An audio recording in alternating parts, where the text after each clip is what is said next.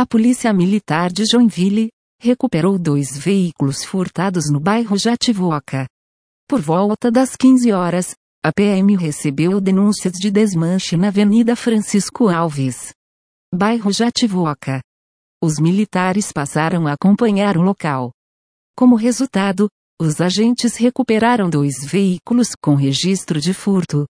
Em primeiro lugar, foi localizado o veículo Hyundai, modelo i30. O automóvel havia sido furtado no dia 16 de maio de 2021. O fato ocorreu na cidade de Penha. Posteriormente, os policiais encontraram um veículo Hyundai, modelo HB20.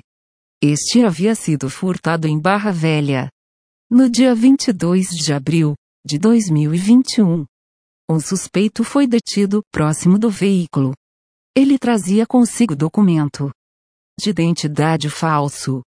Ele recebeu voz de prisão e foi preso em flagrante. Posteriormente, foi conduzido à delegacia de polícia. Obrigado pela sua atenção. Até breve.